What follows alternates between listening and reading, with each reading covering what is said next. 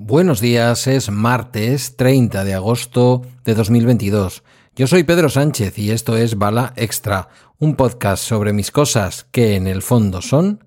las tuyas.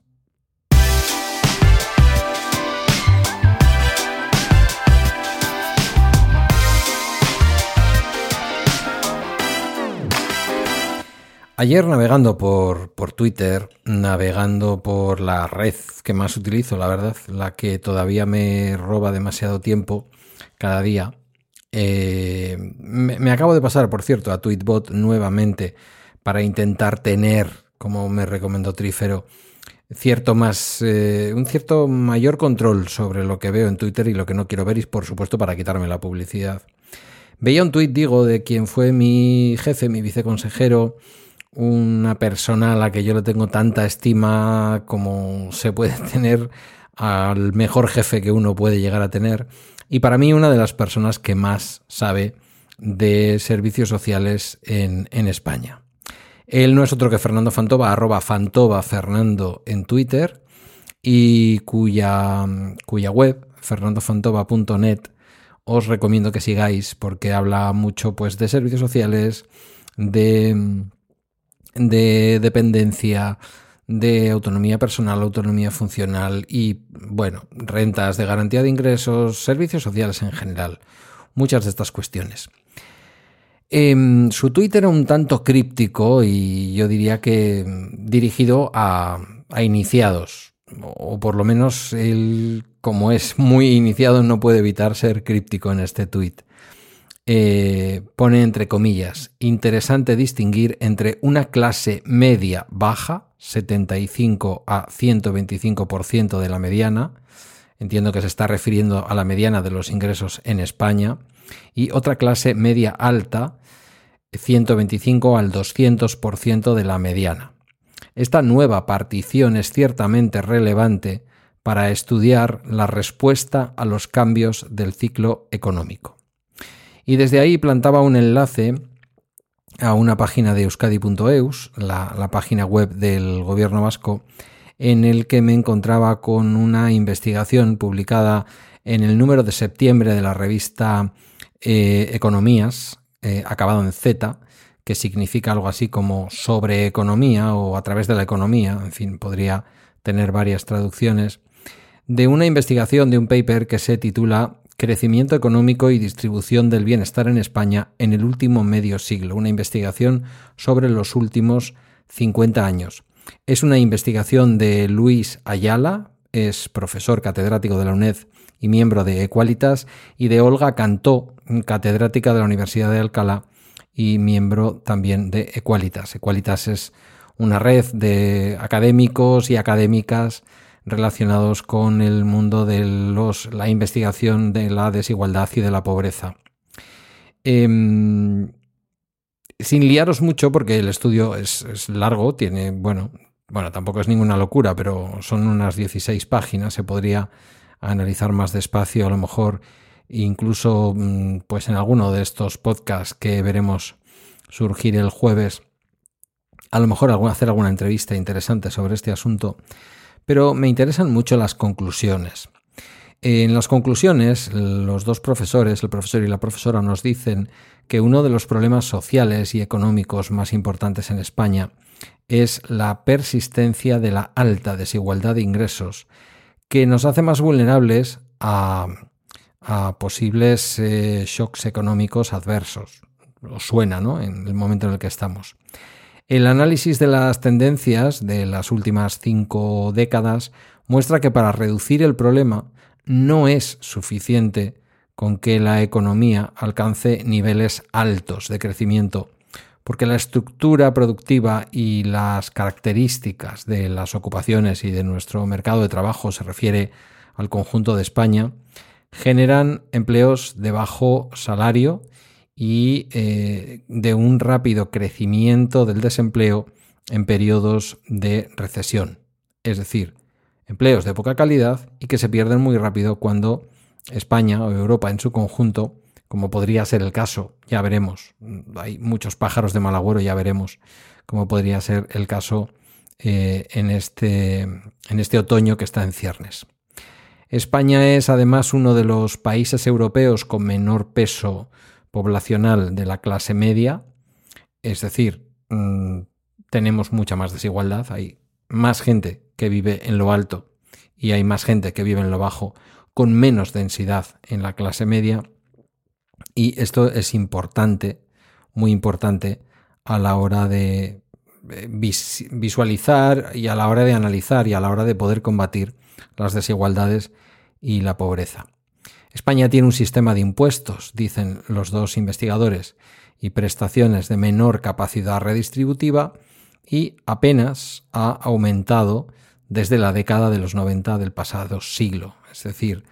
en la irrupción de los primeros gobiernos de la socialdemocracia en España intervienen de una manera muy fuerte en nuestro bienestar, pero prácticamente después ni las izquierdas ni las derechas han aumentado nada que no se hiciera previamente en los 90. Todas estas características estructurales hacen que cuando la economía decrece, la desigualdad aumente, normalmente por la vía de una rápida, de un rápido incremento de hogares con rentas bajas. Y claro, la caída del peso relativo de los hogares con rentas medias, que es lo que estamos diciendo, con muy poca densidad de hogares con una renta media.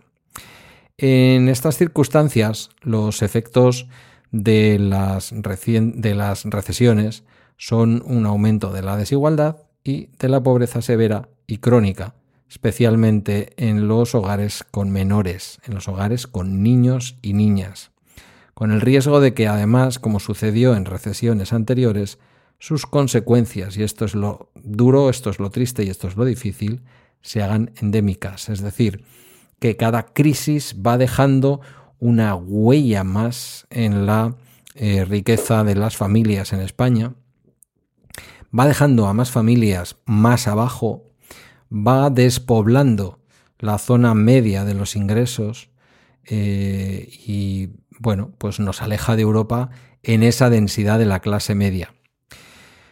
El sistema en general, ya sabéis que yo soy muy crítico con el sistema capitalista, aunque siempre digo también, para ser honesto, que no tengo ahora mismo yo alternativas que formular, o sea que mm, también es verdad que es fácil decirlo, pero me gustaría realmente proponer algo distinto, ¿no? Venir aquí como un telepredicador y decir, no hay que hacer esto, hay que hacer lo otro. No, yo no tengo ahora mismo ninguna fórmula alternativa al sistema capitalista en el que vivimos. Eh, dado mi historial, mi largo historial de pensamiento socialdemócrata, pues posiblemente pensaría que, mm, en fin, que una cierta intervención del Estado sobre el sistema capitalista, una mayor, un mayor control mm, mezclado quizás, y en esta parte me sale un ramalazo liberal que, bueno, hay quien no lo entiende y quienes me, consideráis un súper rojazo, eh, pues seguramente que os extrañará, pero es la realidad. Y es que si jugamos, como decimos los vascos, el, chiste de los vascos, ¿no? Si estamos a setas, estamos a setas y si estamos a Rolex, estamos a Rolex. Si estamos en el sistema capitalista, algunas de las cosas que tenemos que aceptar del sistema y que el sistema tiene o debería tener,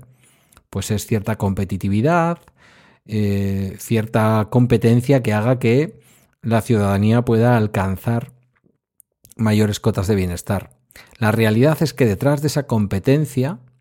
lo que se suele dar, a mi modo de ver, es un dumping social. Las empresas compiten, claro que sí, y cuando tienen un competidor cercano que les hace sombra, sean del sector que sean, se tienen que esforzar por darnos más por menos dinero. A veces eso significa aumentar la competitividad, que eso no tiene por qué ser malo, que suena muy, muy capitalista y tal, pero no tiene por qué ser malo, es decir, hacer las cosas de una manera más eficiente y producir más con los mismos recursos no es algo estrictamente, estrictamente malo. Ya digo, ¿eh? entrando en la lógica del capitalismo, ojo, que hay otras alternativas, como no estar todo el rato creciendo, pero la realidad es esa en España y, la realidad es que mm, tenemos empleos que cuando la economía va hacia arriba no son empleos de una gran calidad y son empleos que a pesar de los cambios legislativos que ha habido,